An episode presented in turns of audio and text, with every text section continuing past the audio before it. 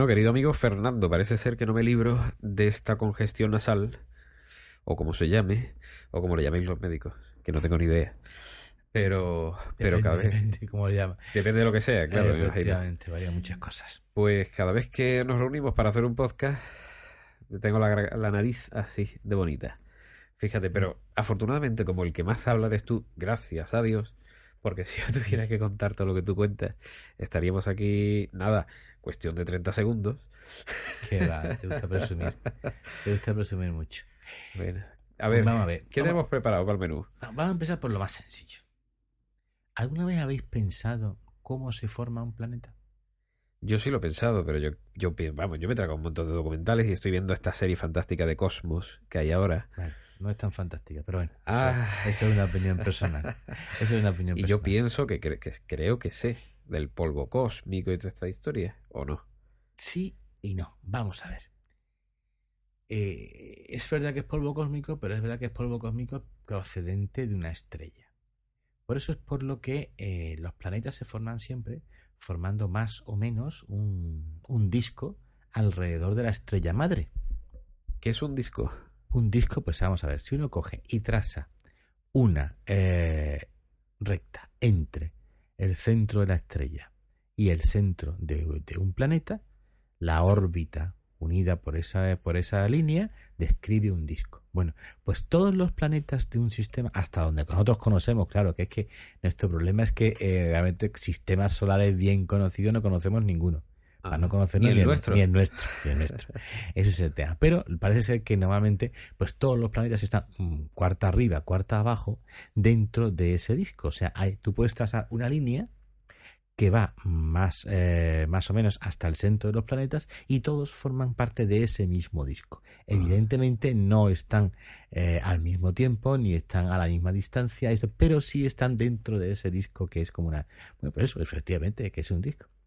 Entonces, ¿por qué? Pues posiblemente porque como las estrellas cuando se forman giran a una velocidad enorme, desprenden una enorme cantidad de materia.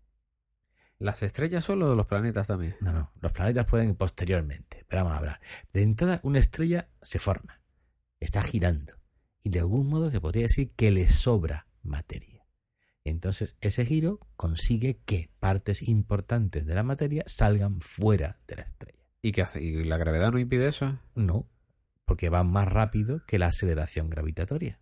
Ah. Solamente hay un cuerpo en el que se cumple que no puede existir una velocidad mayor que, la, que la efectivamente los agujeros negros efectivamente todo el mundo piensa que un agujero negro es un agujero no un agujero negro es una estrella súper densa de tal modo que la velocidad de escape o sea, la velocidad que tendría que tener un móvil para salir del campo. No, el móvil no un Nokia. No un Nokia. Algo que se mueva. Un móvil, un móvil, cualquier cosa que se mueva.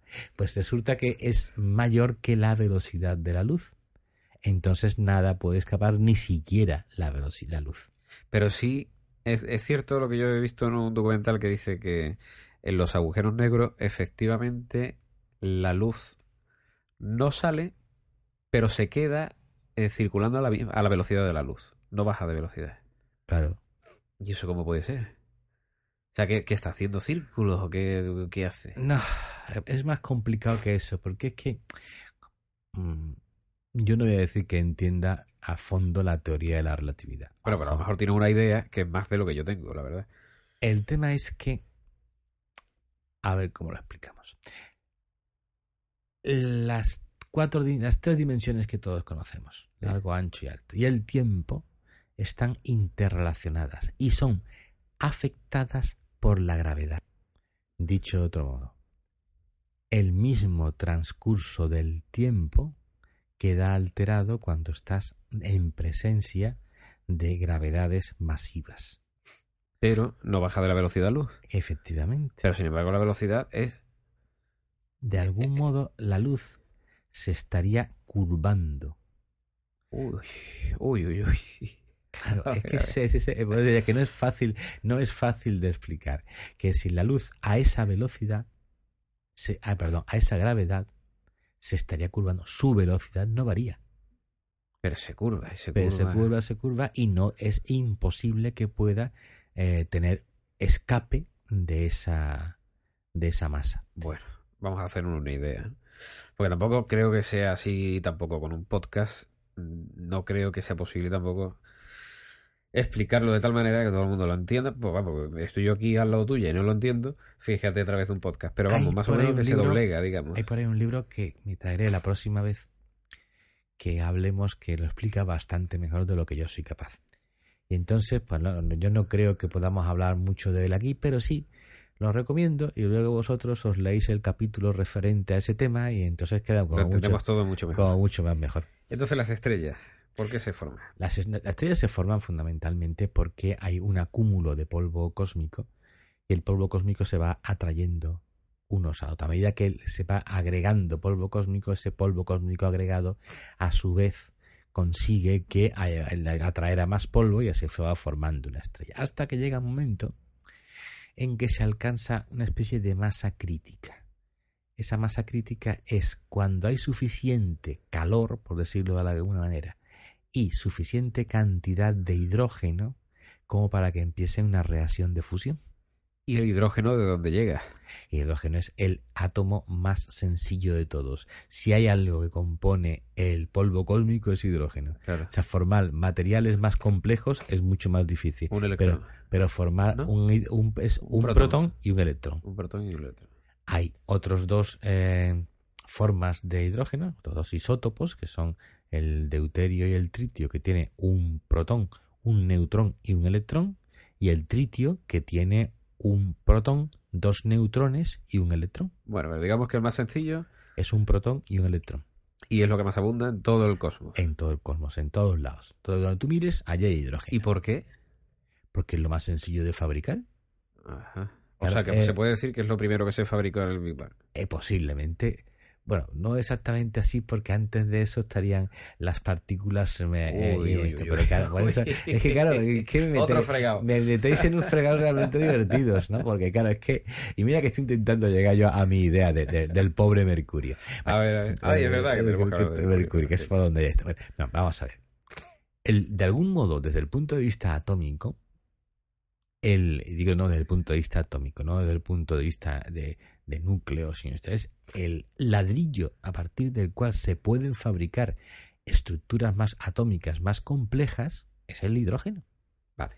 De hecho, en una estrella lo que haces es fusionar hidrógeno y creas, o fabricas, mejor dicho, me gusta la palabra creación, eh, fabricas helio. Que es el segundo más complejo. Exactamente, porque un helio es dos, eh, dos protones y dos neutrones, rodeado por dos electrones. ¿Y el helio es lo que arde? ¿O no? No, lo que arde propiamente es el hidrógeno. Ah. El hidrógeno se fusiona, y entonces en esa fusión se pierde un poquito de masa, muy poquita, y esa masa se convierte en energía. Y eso es lo que vemos en una estrella. Efectivamente, Vale. toda la radiación de una estrella procede de ahí. Son reactores de fisión. No, reactores de, De fu- fusión, de fisión. Fisión es lo que hacemos nosotros aquí en la Exactamente, fusión es lo que nos gustaría hacer. Claro, pero fría. Bueno, no, ahora ya lo que se está intentando es unas reacciones de fusión, de fusión caliente, que a lo mejor posiblemente no tan caliente como en el Sol, Ah, sí. pero claro, es que Yo el- siempre había pensado que no lo habíamos hecho porque era tremendamente peligroso precisamente por eso, porque era lo que ocurría en el interior de una estrella. No, eh, al contrario, el problema ahí fundamental es conseguir temperatura Ah, y, sí. que no, y que no se coma a las paredes. Por eso lo que se está intentando es meterlos en unas botellas electromagnéticas que alejen de sí los, eh, los componentes de ese plasma Uy, espérate. y entonces Vamos a, ver, vamos a seguir hablando de las estrellas. y entonces eso Porque de ahí pues Ya la siguiente pregunta que se me viene a la cabeza es ¿y qué es la antimateria y cosas de estas? hombre sí directamente Y entonces yo creo que eso da para otro podcast, ¿no? Pero No, nosotros y- y estamos para- hablando... y para varios y y para, varios. muchísimos, claro. Estábamos diciendo pues que eso, que cuando una estrella empieza a girar, se ha formado a partir de empieza a girar Polvo. en polvo y Polvo empieza, eres. y en polvo te convertirás, decían los Exacto. antiguos. Bueno, pues entonces empieza a girar. Gira, gira, gira y le sobra masa de algún modo. Entonces, esa masa la expulsa fuera. Es como cuando uno tiene, pues, un. Estamos viendo un cubo. Y entonces, pues, que eh, poco a poco el cubo tiende a alejarse de uno. Y si el cubo tiene un agujero por algún sitio, pues el agua o lo que tengas dentro va saliendo de Claro. dirección a este. Vale. Eso más o menos es lo que hace una estrella. de esas, de esos fragmentos materiales de la estrella, es de lo que se van formando planetas. Ahora bien, la pregunta del millón. Si son todos hijos de un mismo, de una misma madre y de un mismo proceso, ¿por qué son cada uno tan distintos? Pues eso forma parte de las cosas que no sabemos. En un, plan, en un sistema tan sencillo como es el nuestro, tenemos lo que se llaman los cuatro planetas interiores. Mercurio, Venus, Tierra y Marte, que se caracterizan por ser pequeños y densos. Ah, ¿La Tierra es pequeña y densa? La Tierra es pequeña y densa. Venus, Marte y Mercurio igual, pues son también pequeños y densos. Tenemos un anillo externo de los planetas interiores, que es el cinturón de asteroides, que resulta que son un montón de pequeñas rocas girando más o menos en la misma, en la misma órbita, pero que no se sabe qué hacen ahí. Anda. Eso tenía un nombre, ¿no? El señor que lo descubrió, ¿no? No me acuerdo. No, no, ese es el otro, el, el señor que descubrió el cinturón de Kuiper. Ah, sí. Ese, ese está mucho más lejos de nosotros. Uy, qué lío. Claro, ese forma parte, forma parte del anillo externo del sistema. Vale, vale. Entonces, antes, previamente tenemos un pequeño cinturón de asteroides. Esa- exactamente, que se llama asteroide Que tradicionalmente. está más o menos entre. entre eh, Marte y Júpiter. Ah, pues no tenía ni idea, macho. Marte y Júpiter.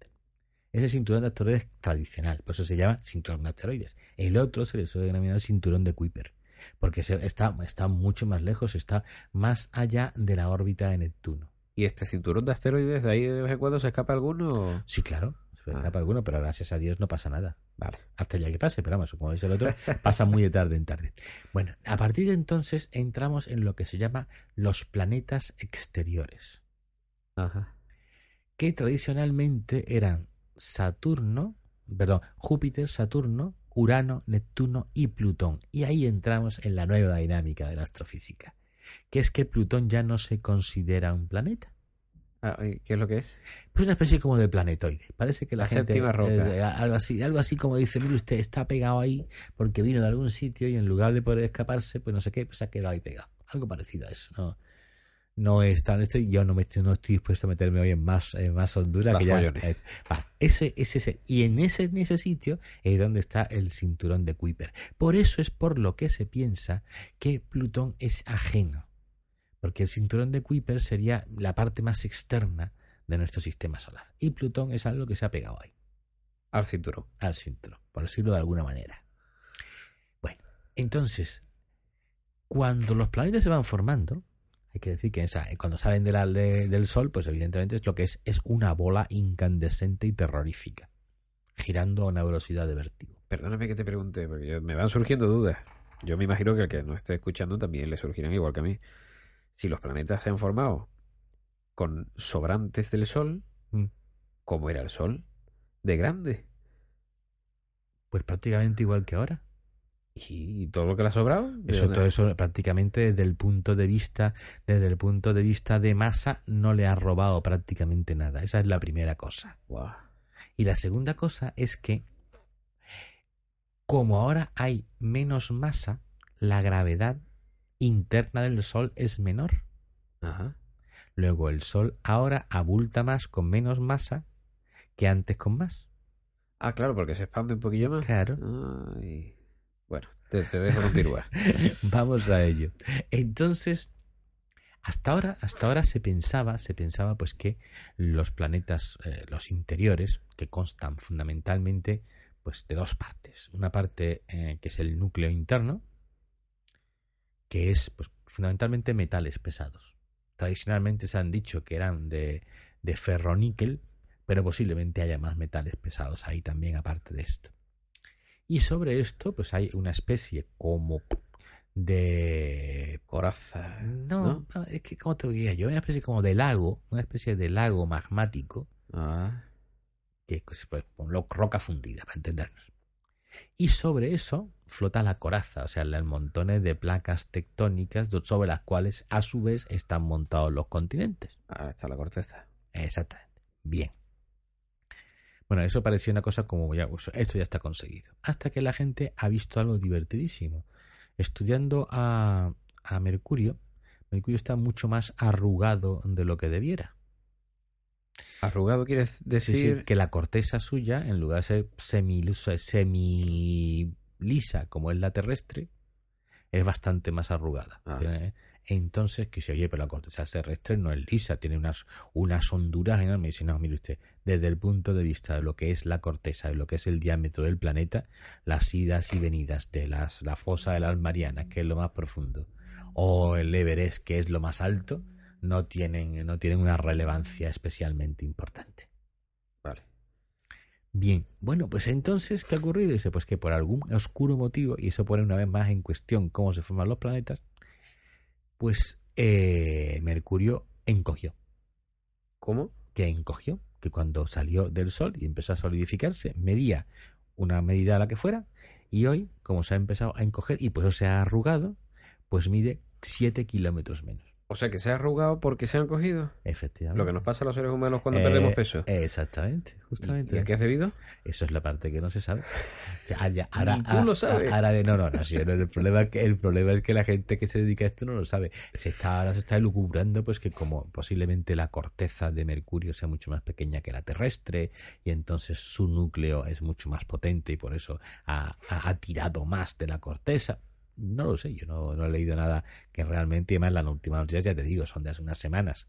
Con lo cual todavía todo el mundo está ahora partiéndose el cráneo intentando meter esto en el modelo que tenemos de, de planetas y estas cosas. ¿no? ¿Y esto desde cuándo se sabe? Quiero decir, ¿cuándo nos hemos dado cuenta de que Mercurio ha cogido? Pues ahora como un año aproximadamente empezaron a entreverse las cosas. ¿En el intervalo de un año ha encogido? No, no, no, no, no, no, no. Ah, no. Porque antes, ¿cuándo se había medido? Hace Claro. tiempo. No, no, no, no, que va, que va, vamos a ver. Este encogimiento es desde el momento en que Mercurio sale del Sol Ah, hasta- hasta O sea, nuestros que días. lo hemos llegado a calcular hoy. ahora. Vale, Claro, vale. claro, no, no, no es que en, en unos meses. Pensaba que en unos meses No, había- o se había puesto en la operación bikini. Sí, hubiera sido, eso sería tremendo, pero claro, te habría que explicar qué fuerza gravitatoria está tirando el planeta dentro de sí, ¿no? Eso sería, no, no, no, es una cosa, pero claro, es que eso tampoco tiene una, valida- una claridad muy buena dentro de lo que hemos visto hasta ahora, ¿no? Porque claro, ¿qué pasa? Con los planetas pequeños resulta que, que tienen unos núcleos más grandes de los que les correspondería. Entonces, a lo mejor lo que se está insinuando con eso es que el tamaño del núcleo varía muy poquito. Y lo que varía de dimensiones es la corteza. Cuando la, cuando la relación entre corteza y núcleo es demasiado cortita, la el núcleo tira demasiado de la corteza y la encoge. Podría ser. Pero claro, eso explica si cómo se, cómo se generan entonces los núcleos. No es Ah. fácil de explicar. Joder, todos iguales, además. Eh, que no, no serían iguales, pero sí serían proporcionalmente habría menos diferencia entre los núcleos que entre las cortezas. O sea, Mercurio es mucho más pequeño que Venus, que la Tierra o Marte. Y entonces, claro, y, sí, y- no por esos 7 kilómetros. Los 7 kilómetros son comparativamente, relativamente poco importantes. Aunque han producido, pues vuelvo a repetir, un arrugamiento de la corteza mucho mayor que lo que le correspondería. Pero que sí, que todas esas cosas, yo cuando leo esto a lo que voy es a una cosa muy sencilla. Creemos que sabemos mucho de astrofísica. Bien, sabemos algo, al, y digo algo, de la física de las estrellas. Empezamos a entender la física de las estrellas. Y sabemos algo de la física de los cómo se agrupan las estrellas. Ahora bien, del tema de la formación de planetas y de cómo se forman los sistemas planetarios, prácticamente no sabemos nada. Primero, porque el único sistema planetario que conocemos más o menos íntegro es este. Y digo íntegro desde el punto de vista formal, y sabemos qué cosas lo están componiendo. Pero de los demás no tenemos ni idea de cuánto lo componen. Sí, que puede Estamos- haber cada uno de su padre de su. Estamos viendo planetas, porque los planetas que conseguimos distinguir son planetas enormes. Sea, planetas del tipo de Júpiter o mayores.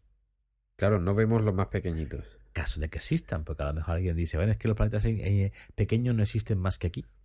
Y es una hipótesis tan buena como cualquier otra. Sí, porque no podemos demostrarlo tampoco. Efectivamente. Yo me acuerdo del comentario que hacía hace muchos años un astrofísico que decía, es como si intentáramos adivinar cómo es una cadena de montañas recogiendo guijarros en una playa. Pues eso es más o menos nuestro conocimiento del tema de la formación de, la- de, de los planetas.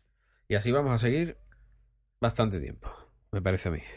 Pues sí, porque una de las cosas que está ocurriendo, y aunque no tenga mucho que ver con este tema, pues lo voy a soltar, es lo tremendamente atrasada, lo tremendamente atrasada que va eh, el desarrollo de naves estelares. Uy. Ya no, va- va- A ver, a voy, a, ver. voy a poner, voy a poner un ejemplo. Cuando se escribe eh, 2001, una odisea del espacio, que se escribe allá por los finales de los 50, primero de los 60, parece que en los 40, casi 50 años restantes, pues los terrestres eran capaces de desarrollar naves capaces de llegar primero a la Luna y tener una estación permanente allí, y después naves capaces de llevarlos y traerlos, en teoría, hasta Júpiter. Bueno, estamos en el 2014, no es posible mantener, yo no sé si habrá una estación en la Luna o no, pero lo que sí sé es que si la hay, es muy difícil mantener el contacto con ella. ¿El contacto? El contacto ¿De con ella. comunicaciones, dices? Sí, no el contacto radio- radiológico, sino el contacto de llevar y traer cosas y personas. Ah. Porque claro, no existen naves que se puedan mover con libertad en, en un radio tan pequeño, ¿eh? Que la Luna está a 500 y pico mil kilómetros de nosotros, no está mucho más lejos, ¿eh? Eso es mm, alrededor de dos segundos luz. Sí. Entonces, para llegar a Marte todavía no tenemos las ideas claras de cómo vamos a hacerlo y Júpiter está enormemente más lejos, pero enormemente más lejos que Marte. No tengo aquí las cifras, la próxima vez me las voy a traer, hablaremos del tema este de, de, la, de la Porque exploración Júpiter planetaria. habrá algún momento del año en que pase cerquita de nosotros. Sí, pero aún así está mucho más lejos que Marte, Vaya. mucho más lejos. Y aparte tendrá los problemas de navegación que supondrá pasar por medio del cinturón de asteroides, que tampoco lo veo tan claro y tan fácil. Dice que son que es hielo, ¿no? Eh, eh, en gran parte sí, en gran parte sí, pero no todo es hielo. Ah. Que sí, que ese, es- ese es el tema, ¿no? Que, que claro, han pasado más de 50 años y resulta que nosotros lo máximo que llegamos es a la Luna, ¿eh? Dice, no, pero hemos mandado sondas a Júpiter, a Saturno, sí. Sondas no tripuladas diminutas. En comparación eso son diminutas y que más las pierdes, ¿eh? Esas sondas se han perdido para siempre, eso no... Cuando alcanzan un determinado de esto, pues ya ni siquiera eres capaz de captar las señales. Hace poco creo que recibimos señales de una sonda que se consideraba Perdida, perdida claro. y sigue viva por ahí. Claro, que Y sí, el problema es que- no podíamos controlar, No, controlar no, no, no, lógicamente, en- eh, para poder controlar algo realmente tienes que trabajar en tiempo real. Claro, de aquí a la Luna es relativamente poco importante porque estamos trabajando con factores de dos segundos. O sea, dos segundos de ida, dos segundos de vuelta, cuatro segundos de Sí, decalaje. esto es tolerable, es como, como Eh, cuando hacemos una llamada por internet ¿no? Eh, y tiene un poquito de, de exactamente, retraso. Exactamente, pues. Pero más allá, mucho más allá, a medida que vas acercándote a los límites del sistema solar, pues ya estamos hablando de distancias que ya la velocidad luz se nota. Estamos hablando de decalajes de a lo mejor una hora. Una hora Ocho ahí, minutos ahí hasta el sol, creo. bueno, pues desde, desde Desde aquí, desde aquí, 150 millones de kilómetros. Claro, ya ocho minutos es una cosa y, y- y- y la Tierra está, digamos, en los planetas cerquita del Sol. Ocho minutos ya son ocho y ocho, dieciséis. Es un cuarto de hora lo que tienes. Entonces, claro, a medida que vas acercándote, vas alejándote, pues cada vez, y aparte, con muchos fenómenos de interferencias, ¿no? ya sé lo que necesitamos. ¿Qué necesitas tú? Necesitamos que en vez de construir naves espaciales, se desarrolle por fin una tecnología fiable en lo referente a inteligencia artificial. Sí y no. ¿No? Esa Un, un HAL 9000. Sí, ese problema, ese problema, fíjate, ya se planteó en la primera de las grandes películas de Star Trek, cuando se hicieron largometrajes. La primera, el- la nave que vuelve, es el Voyager reconstruido por otra de estas en base a inteligencia artificial.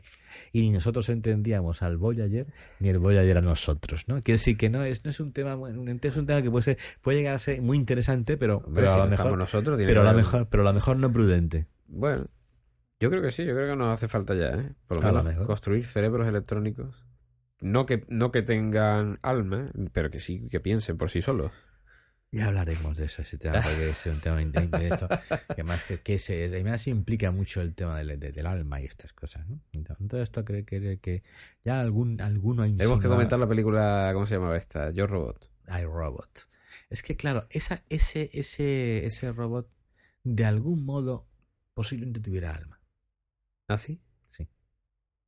Claro, cuando existe un determinado nivel de complejidad, de eso, es creíble, creíble que Dios pueda infundir un alma. O sea, el, ese robot, a pesar de lo que diga Asimov y todo esto, no todo es un problema de indeterminación. Porque también existe un problema de ética. O ¿por qué siendo indeterminado hace el bien y no el mal? ¿Por qué se cuestiona el asesinato de su creador cuando sabe, en teoría, desde un punto de vista lógico, que es una obra buena porque forzará la jugada del superordenador positrónico? No vamos a decir mucho porque hay una cosita que se llama spoiler. Yo no sé si alguien habrá visto la película o no, pero bueno, en definitiva, eh, lo que tú quieres decir es que cuando entra a determinado nivel de complejidad en una inteligencia artificial, llega casi casi sin haberlo pretendido nosotros lo que se llama el libre albedrío. Es posiblemente. Pero bueno, pues, no, no, voy a entrar. Es un tema, un tema muy divertido. Lo apuntamos para la semana Uno que viene. de los más favoritos, mi favorito es el tema la diferencia entre libertad y libre albedrío. Pero bueno. Ah, libertad y libre. Ah, vale, vale, vale. No es lo mismo. Por eso San Agustín emplea el, el, tema libre albedrío y no, y no, no dice libertad. O sea, libre albedrío es mejor. No. No, es, es diferente. Más, es más limitado. Ah, libre albedrío es, es En más sentido limitado. estricto, libre no es más que Dios. Ah, vale, vale. Bueno, apúntatelo para la semana que viene. Apuntado queda. Además, lo he visto yo con mis propios ojos en la mesa. Siguiente tema. Bueno, el siguiente tema es una cosa eh, que a mí se me ocurrió hace muy poco tiempo viendo una película basada en los de la serie esta de Jack Ryan. Uf, yo la desconozco, me la tienes que explicar. Sí, sí, no. Jack Ryan es un tío que empieza eh, como agente, como analista de la CIA y que terminará pues siendo después eh, jefe de inteligencia e incluso en alguna novela me parece recordar que incluso llega a presidente de Estados Unidos. Uy, muy similar. Pues sí, sí, muy cosa de esta. Entonces, este, eh, es, eso más es un tío súper majo, que es, que es esta persona íntegra, inteligente. Entonces, que, eh, bueno, la película, el primero que yo recuerdo me parece que fue no por orden de que se publicó, sino por el orden interno sería Juego de Patriotas, un enfrentamiento con la gente del, del IRA y estas cosas. Y el segundo que causó un enorme impacto en su época, que fue la caza del Octubre Rojo, que es una caza sobre un submarino soviético que intenta eh, pasarse a Occidente.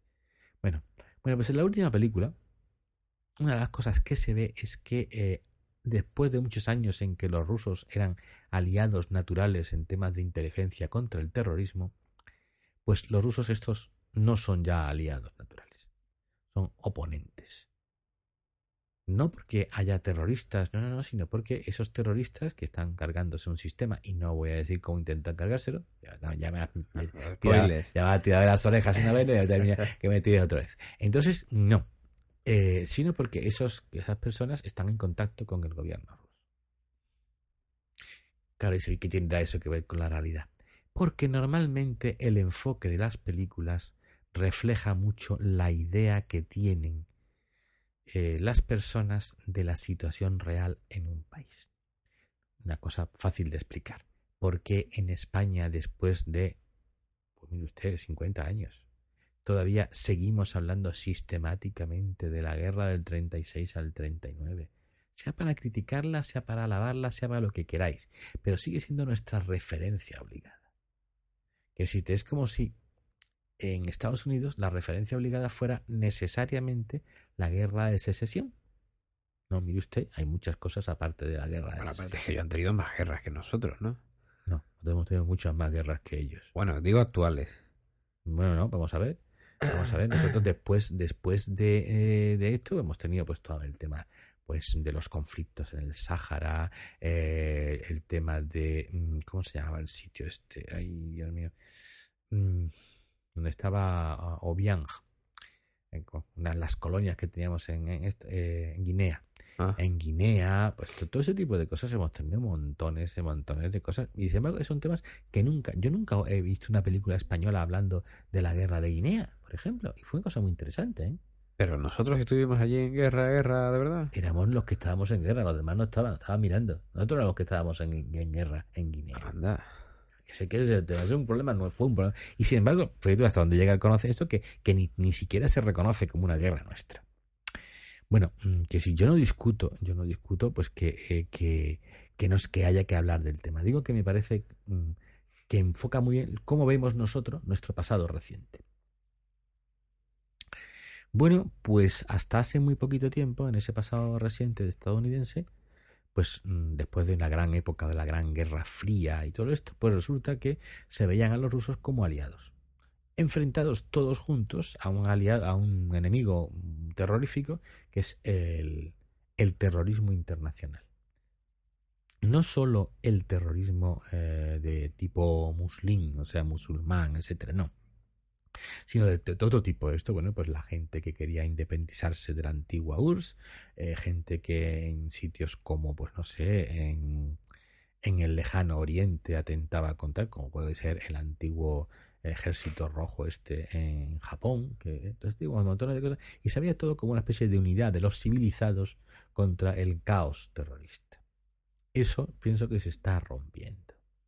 Y además las relaciones que hasta hace relativamente poco, poco son 5 o 6 años, entre Estados Unidos y Rusia, que eran relativamente fluidas, cada vez se van tensionando más. No solamente por el problema que estamos ahora viendo de Ucrania y esto. ¿no? Yo estoy, confieso, alguna vez lo he dicho, que, que creo que al, final eh, Rusia se quedará con la parte que le interesa de Ucrania. Sí, lo que le dé la gana. Y ese texto, y entonces pues ahí van. Pero eso no significa que no hayan tenido un error. Los rusos pensaban que eso les iba a salir absolutamente gratis y no les está saliendo gratis. Una cosa que te llama la atención.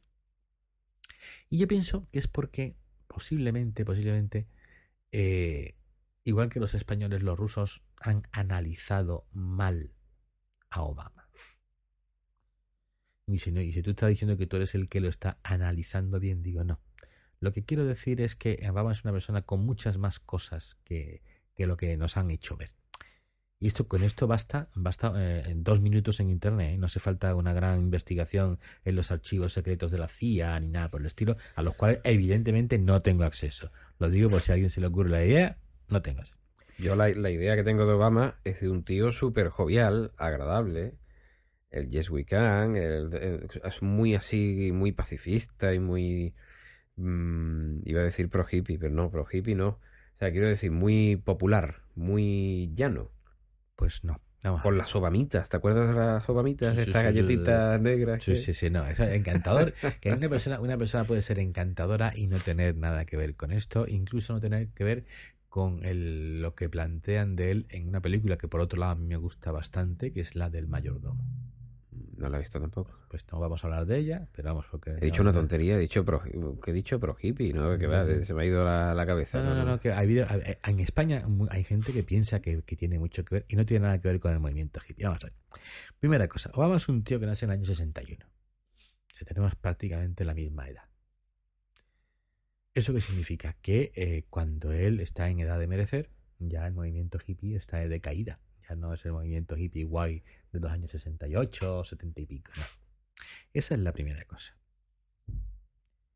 Eh, segundo, la gente tiene la idea de que como es un negro en Estados Unidos, pues es un tío que se ha labrado eh, su posición con el sudor de su frente y dice, no, mire usted, los que se pudieron eh, labrar perdón, el, su posición con el sudor de su frente fueron papá, porque papá era economista.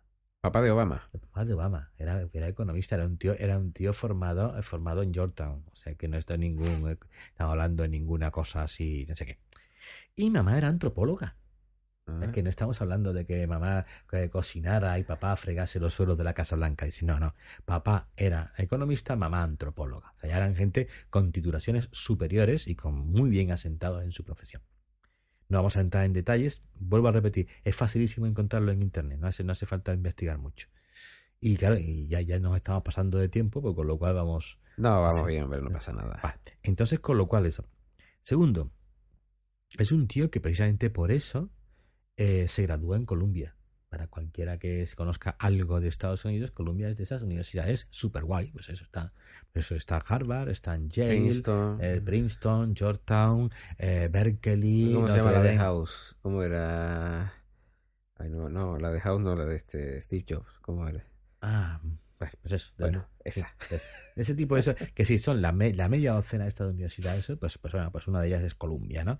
Y además se graduó en una cosa curiosísima, o sea, no se graduó así en cualquier cosa, en relaciones internacionales.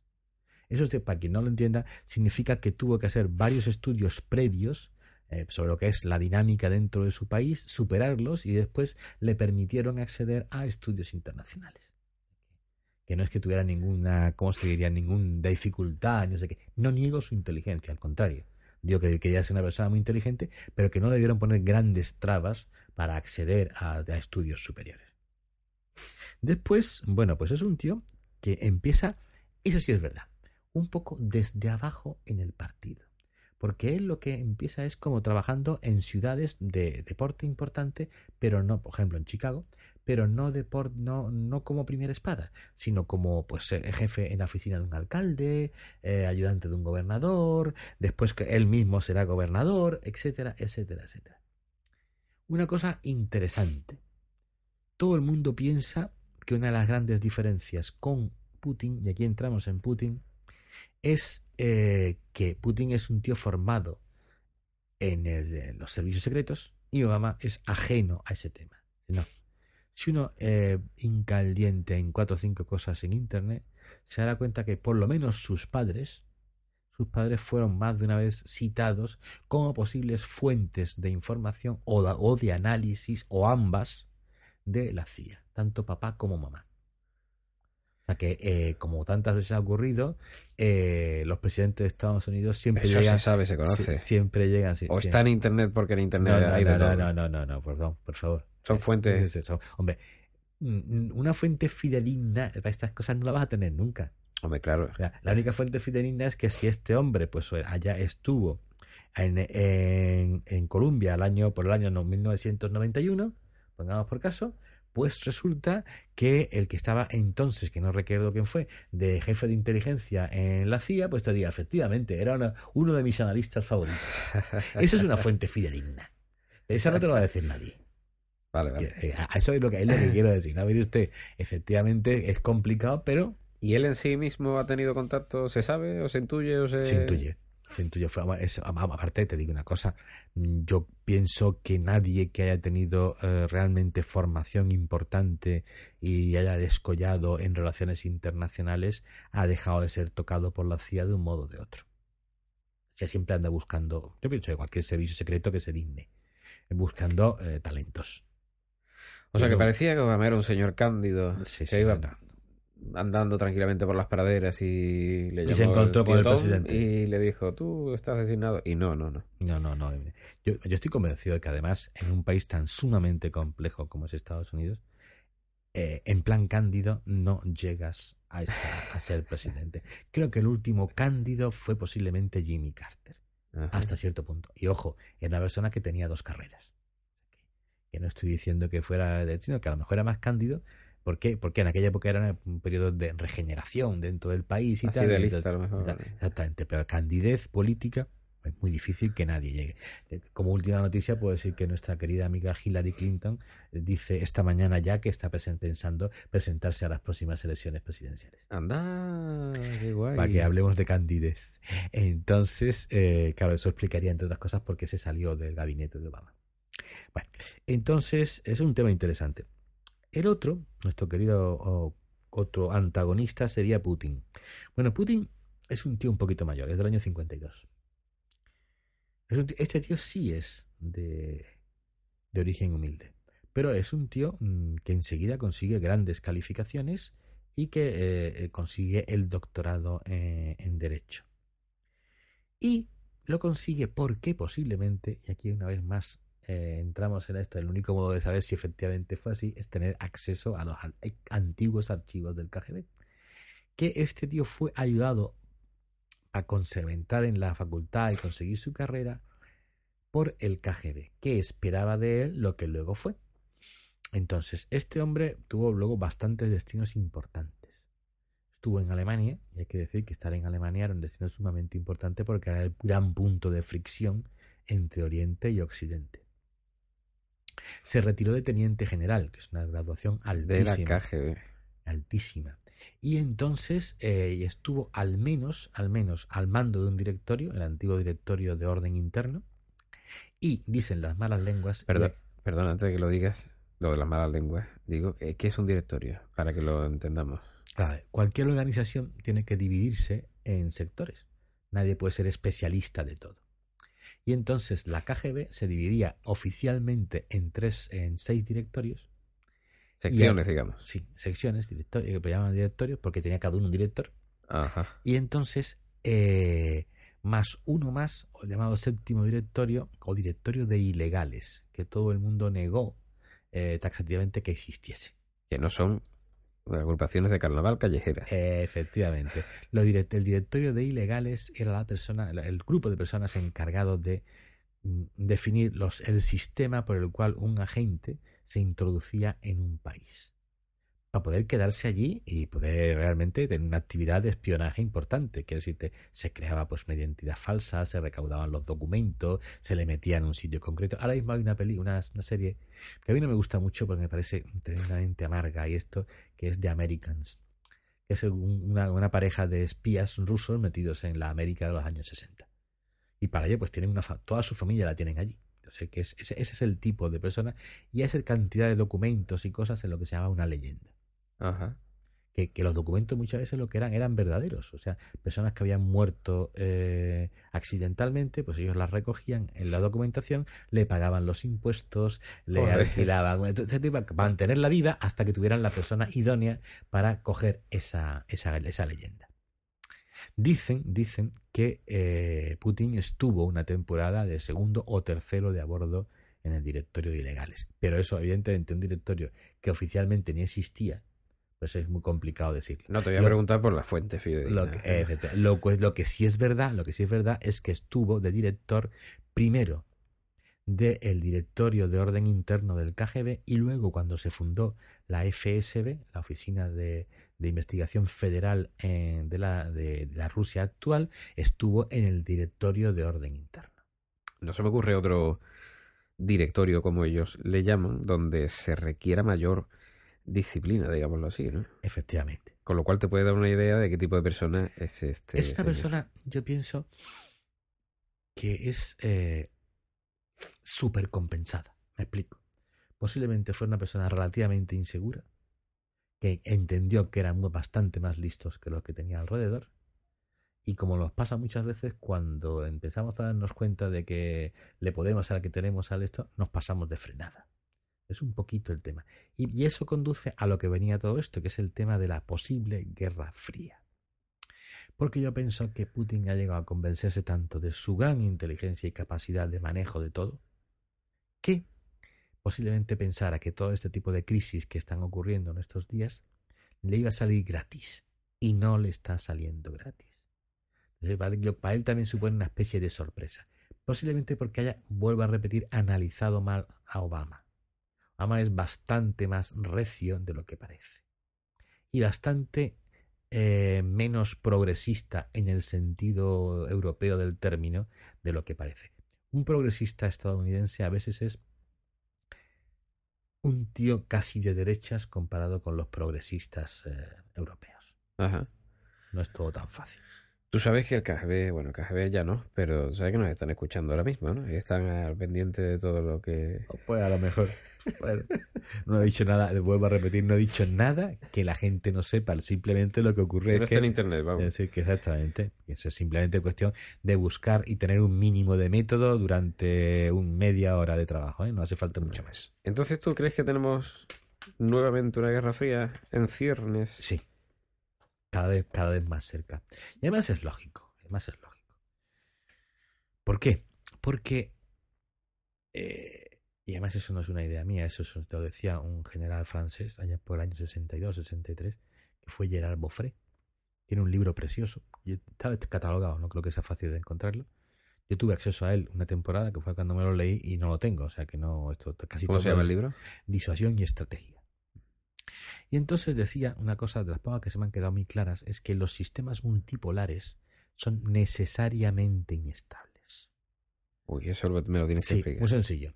Imaginemos un mundo en el que Esté China, esté Rusia, esté Estados Unidos, esté Inglaterra, esté Francia, esté eh, pues la Unión Sudafricana, esté pues eh, el posible eso de Japón con Corea en los próximos años, todos a nivel de superpotencias. Ese sistema es muy inestable porque basta que dos o tres más de ellas intenten aliarse con no sé qué, para que puedan intentar eh, contraatacar contra la otra, etc. Mientras que un sistema bipolar es muy estable, porque nada más que tienes que vigilar y controlar a uno, a que tienes enfrente. Por eso es por lo que en, la naturaleza, en la históricamente, se tiende a los sistemas bipolares. Porque son una, no una garantía, pero sí una posibilidad de una cierta estabilidad con cara al futuro. O sea, tú lo que me estás diciendo es que el mundo se está autoequilibrando. Claro.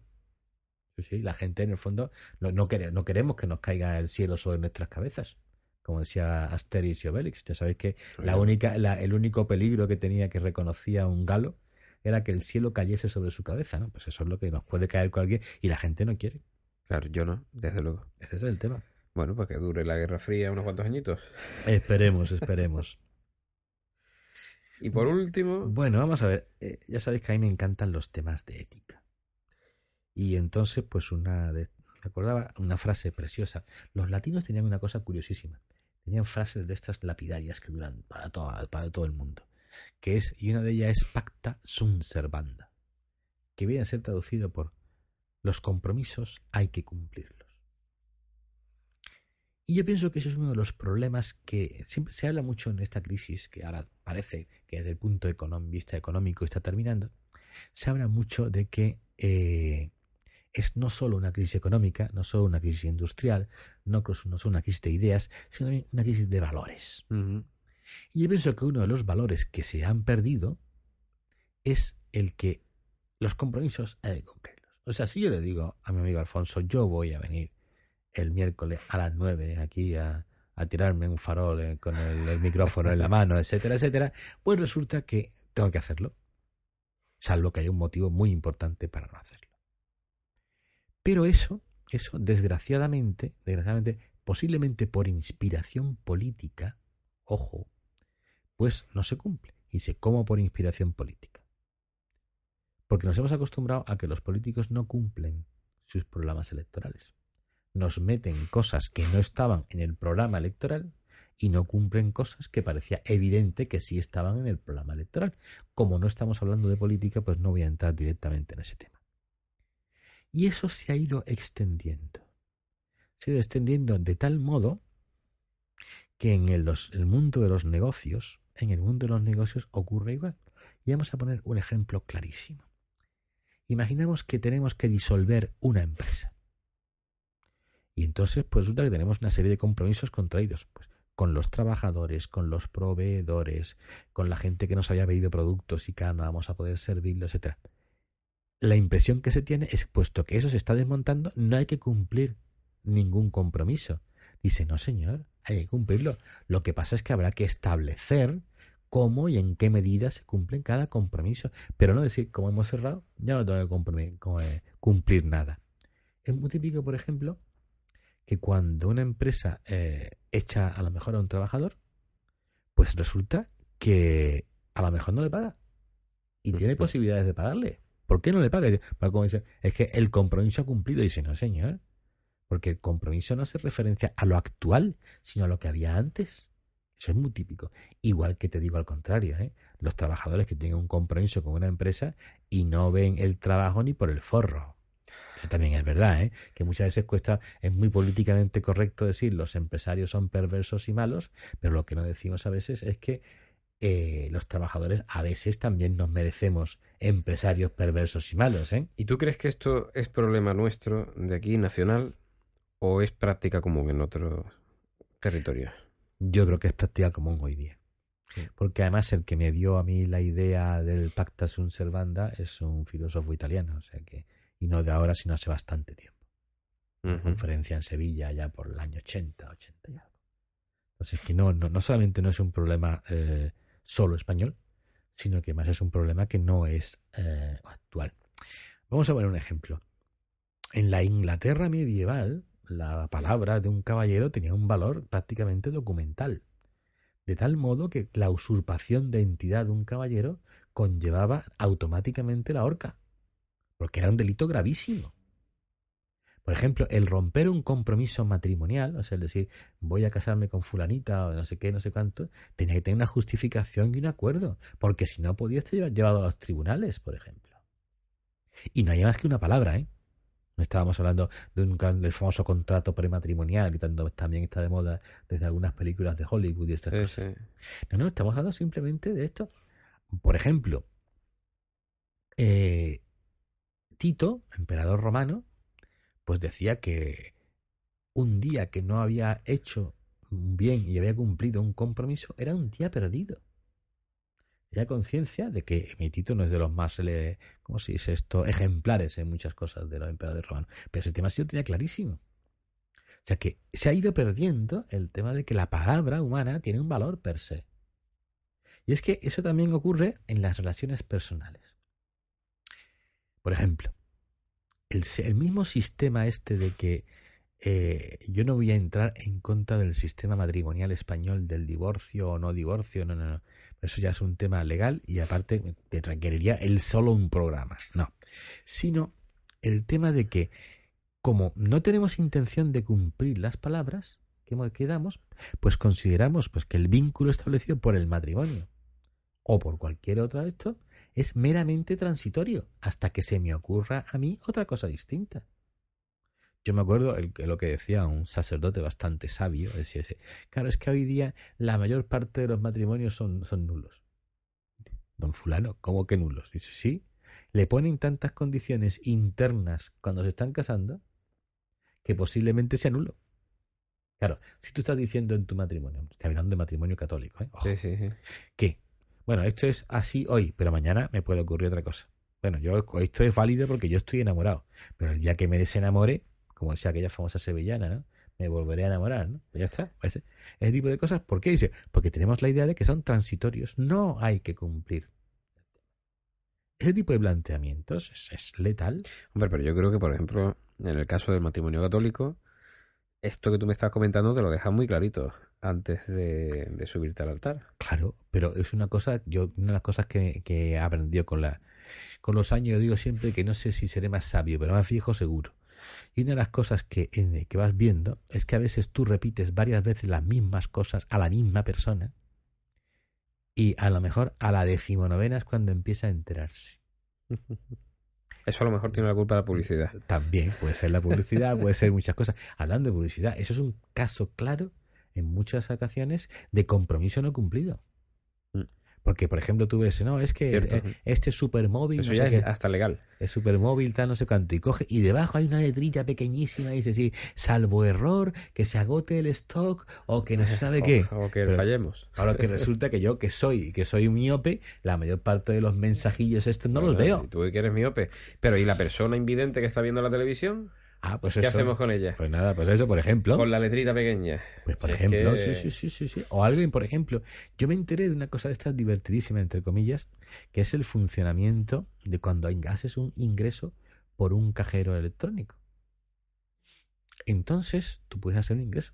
Sí, sí, yo lo he hecho un montón de veces con un sobre, además. Efectivamente. Bueno, pero lo que a lo mejor, tú sí seguro que lo sabes, pero mucha gente no, a lo mejor no lo sabe, es que Dependiendo de las circunstancias, ese sobre puede estar en el sistema durante una semana sin que se te impute a tu cuenta. Sí, puede ser. El agente, normalmente los bancos no son especialmente malos y no lo hacen, pero podrían hacerlo. Sí, sí. que si, eso, que porque ya, ya, está en las condiciones. Lo que pasa es que ¿quién, ¿alguien ha leído alguna vez el pliego de condiciones de una cuenta corriente o de una tarjeta de crédito? Yo no lo he hecho nunca. ¿Cómo lo vas a hacer? Pues eso es como el que se descarga el, el WhatsApp. ¿Quién se lee el acuerdo de condiciones? Si es que estamos vendidos. Hay un señor que se dedica una semana entera en, redactar un acuerdo para que tú le digas que sí, que ha estado mm, pensando, razonando y dándole mil vueltas a una historia para trincarte por todos lados, pero es que sabe perfectamente además que cuando tú llegues a firmarlo vas a hacer así, pi, pi, y punto. Porque además no tienes otra alternativa. Claro, no tienes otra. Si quieres tener servicio es lo que hay. Ya está. Bueno, pues yo creo que con esto hemos... La lealtad, que a lo mejor tiene algo que ver también con todo esto. Bueno, sería una, una- un, un tipo de... Es que la lealtad. Es que estamos hablando de dos cosas distintas aquí. Sí, sí, tú, no, me, tú acaba de me- ocurrir. tú me Estoy- tiras la lengua. Yo, hoy que estaba yo cumpliendo horario, va y me tira la lengua. No, ver. La lealtad es una virtud que se presupone para el cumplimiento de los pactos. Para cumplir un pacto, yo pienso que hay que tener como tres cosas. Una es veracidad. O sea, Tú dices lo que estás pensando en ese tema. Otra cosa es que no digas todo lo que piensas. Nadie tiene obligación de decir todo lo que piensa. Sí, pero sí de decir la verdad de lo que dices. Exactamente. Claro. Si yo digo que voy a estar a las 9, es porque pienso que voy a estar a las 9.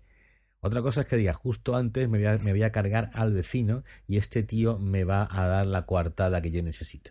¿eh? Pero en ese sentido no, no soy inveraz, no le cuento otra cosa. Otra cosa totalmente distinta es el sentido de justicia. O sea, uno tiene que saber que cualquier acción humana tiene necesariamente una contraprestación. Entonces, y pues, por ejemplo, eso distingue justicia de caridad. Cuando yo doy un servicio, el que sea, espero a cambio una contraprestación en forma de servicio o de otro tema. Y eso tiene también que estar en mi cabeza. Y otra cosa es el tema de lealtad. O sea, cuando uno eh, intenta cumplir un compromiso, pues tiene que saber que tiene una obligación de que si no puede cumplirlo, la más sencilla de todas, advertirlo. Ejemplo, tienes un contrato con una persona durante seis meses y al quinto mes si se voy a cerrar la empresa. Lo, lo correcto no es como se hace muchas veces, coger y cerrar el cerrojazo y cuando llegue esa persona al día siguiente no hay nada, sino el, mes, el mes anterior, pero ocurre o no ocurre. Sí, sí, a todos los días. Pero eh, que es decir, el mes anterior para que esa persona tenga su posibilidad de buscarse su refugio, decirle, mira, vamos a cerrar a fecha día uno, porque es que no hay tu tía, no podemos, no sé qué, no podemos, no sé cuánto. Ese es el tema que existe. Pero claro, es que volvemos a lo mismo. Es que esta crisis mundial es básicamente una crisis de valores. Mm. Y, ahí, y ya termino con esto. Vamos a ver. La gente no se da cuenta de que el valor económico de una persona, y estoy hablando económico, no desde el punto de vista moral, depende fundamentalmente de capacidad que tenga uno de generar riqueza, o sea, decir, yo con mi trabajo genero mil euritos, multiplicado por la confianza que uno sea capaz de generar. ¿Por qué? No es lo mismo hacer un contratito con alguien que gana mil euros para que te vaya pagando el millón de euros en 100 años, pongamos por caso, sabiendo que esa persona siempre ha hecho frente a sus, a sus compromisos, que una persona que uno no sabe si hará frente al compromiso o no. O sea, uno de los problemas que ha ocurrido con las hipotecas es que se ha cargado la responsabilidad sobre el inmueble, cuando la responsabilidad es de la persona. No es lo mismo hacer una hipoteca con una persona que siempre hace frente a sus, a sus compromisos que con una persona que a la primera coge te va y se va y se, y se escapa. Que lo, como de hecho han pasado muchas veces. Que cierra la puerta y así si te he visto no me acuerdo. Bueno, para saber más acerca del valor económico de una persona, vean El Lobo de Wall Street. Pues efectivamente, efectivamente, pero que, pero que es que para mí está clarísimo que es confianza multiplicada por los, por los recursos. Y si una de las dos cosas es cero, pues, eh, por ejemplo, Cero por algo. es cero por algo, es cero. Pues lo diga quien lo diga. Bueno, querido Fernando, un abrazo. Igualmente. Hasta la siempre. próxima. Hasta la próxima.